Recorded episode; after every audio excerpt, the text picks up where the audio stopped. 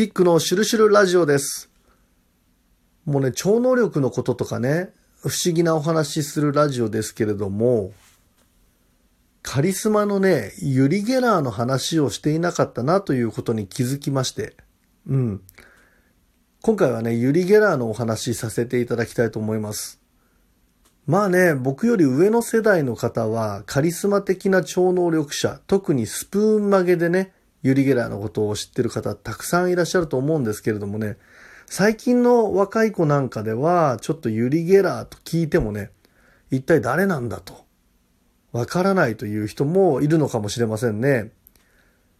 1974年ですよね。えー日本テレビにいた八尾井純一さんが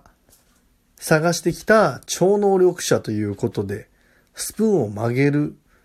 まあテレビの放送でね、スプーン曲げをして、それがもう社会的なセンセーションを巻き起こしたんですよね。それを見てね、まあ本来そういう力を持っていたとか、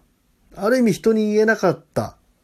それから自分もできると思ったような少年がね、続出していって、まあ、大人というよりね、疑いを持たずにそれをテレビで見て触発された少年がね、様々メディアで取り上げられるようになってね、まあ僕のサイキックの先生である秋山誠先生もそうですし、それから関口少年なんていう方もね、えースプーン曲げとして非常に有名で、で、まあエスパー清田さん、ね、清田さんなんかも、まあその流れの中で、世の中で脚光を浴びていったという、まあスプーン曲げの元祖ですよね。まあ豆知識なんですけれども、もともとはね、フォークを曲げていたらしいんですけれどもね、日本でね、スプーン曲げをしたということでね、あの、スプーン曲げの方が非常に脚光を浴びて、で、まあ、様々なね、見方をされる方ですよ。実はあの、マジシャンなんじゃないかとかね。うん。でもね、このマジシャンなんじゃないかっていうことに関して、実際にユリ・ゲラーはマジックにもね、精通しているんですよね。それが、またいろいろなものを、こう、なんていうのかな、複雑にしているんですけれどもね。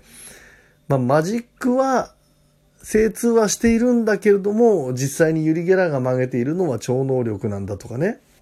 投資能力なんかもあるということで、それを実際にアメリカの CIA が研究して、で、CIA がね、ある程度の期間を、そのユリ・ゲラを観察し、そして実験対象として、えー実験にかけたところ、彼はそういう力があるという結論を下したというね、文書がね、残っているんですよね。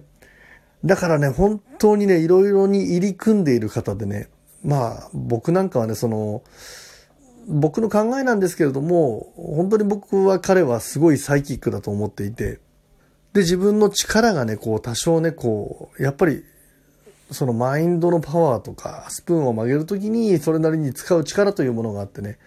こう、出てきやすいときと出てきにくいときっていうのがね、多少あるんじゃないかと思うんですよね。で、そういう中で、やっぱり有名になるとね、いろんな人が寄ってきて求められることも多いわけですよ。で、彼はショーマンシップも持っているし、サービス精神も持っているから、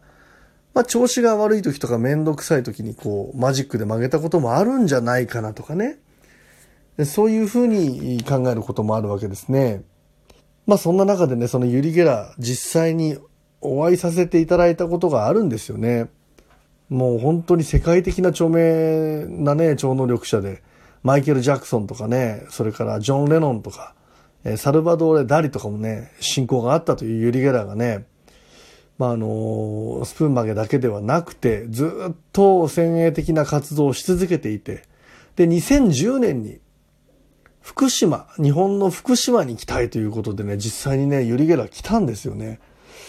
うーん、そのね、まあ理由が福島にこういろいろと今後何かがあるんではないかみたいなね。まあ実際に来たのが2010年の11月11日。ユリ・ゲラーのね、ラッキーナンバーは1111、11のね、ゾロ目とか、まあ、111とか1111とかね。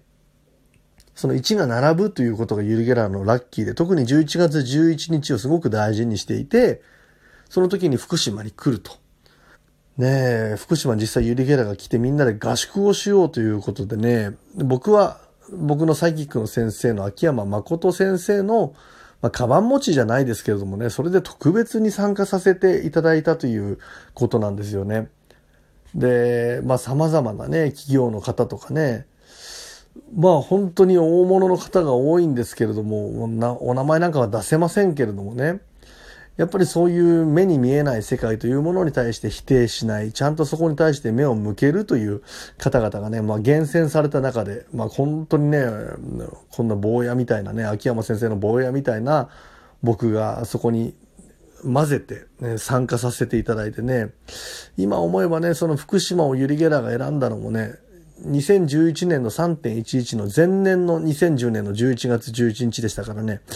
何かを感じていたのかもしれないななんて思うんですけれども、あだたら山、まあ、地盤が硬くてね、あの辺あたり、銭湯の候補地にもね、なると言われているようなね、で、非常にパワースポットなんですよ。マンダラミュージアムとかがあってね、あの、要するに風水的にここまでね、気持ちいい気が出るかというようなね、素晴らしい場所がたくさんあってね、福島にはね。ね、万歳楽山って言って、こう病直し、うん、の非常に癒しのエネルギーを出す山があるとかね。まあ、あの辺り一帯がパワースポットなんですよ。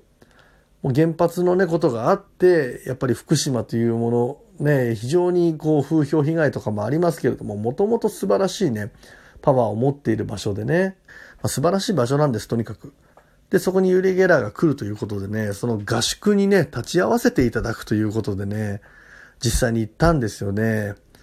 まあ僕ね、その仕事があったんで1日遅れで、まあ、2泊3日の合宿をするということだったんですけれども、1日遅れでね、参加させていただいて、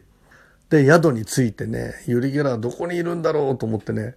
で、まあ遅れて行ったもんでね、で、宿の2階チェックインして、えー、まあ、温泉宿だったんですけれども、2階に上がっていこうと思って階段登ってったらね、その、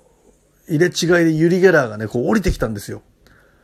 もう赤いセーター着てね、でっかと思って。身長がすごくでかくてね、やっぱオーラがあって、なんていうのかな、そのね、すごくポジティブでこう、エネルギーが出すぎている感じで、話しかけづらいっていうね。もうその、非常に強い、触れたら火傷するような感じが出てて、もう非常にユリゲラ自体はハイテンションですし、まあね、なんかこう、ピリピリしているわけじゃないけれども、気軽に話しかけられないような感じがあってね、もう思わず参加者の一人なんだけれども、ちょっとユリと話すことができなくて、あ、ユリゲラだって思いながら、なんとなくその、こう階段降りていくユリゲラをちょっとね、こう立ち止まって僕ね、振り返って観察してたんですけれどもね、雨が降っててね、小雨が降ってて、で、ユリ・ゲラーはね、その、初めて行く場所とか、行った時はね、多少歩いて、で、とにかく歩いて風を感じたり、その場所の土地のオーラを感じて、そことこう、なんていうのか、自分の力をチューニングするらしいんですよね。で、ジョギングに行くっていうことをユリ・ゲラーが言って、でもね、雨が降ってるからやめた方がいいんじゃないの？みたいなことを周りの人が何人か言ってたんですけれどもね、これびっくりしたんですけれども、ユリゲラが、OK, OK って。で、 stop the rain, stop the rain って言ってね、こう、まあ、雨を止まれみたいな。うん、 stop the rain, stop the rain って言って、そのジョークかと思ったんですよ。もうその超能力ジョークなのかなと思ったらね、この時本当に雨がね、ピタッと止んで、で、ユリ・ゲラーがジョギングに行ったんですよ。もうね、いきなりね、出会って数秒で雨を止めてジョギングに行くっていう、これ何者なんだということでね、非常に衝撃を受けた第一印象ということで、えー、ユリ・ゲラと会っていろいろ脅威を感じた、そしてすごく衝撃を受けたお話、えー、この後また続きますんでよろしくお願いいたします。キックでした。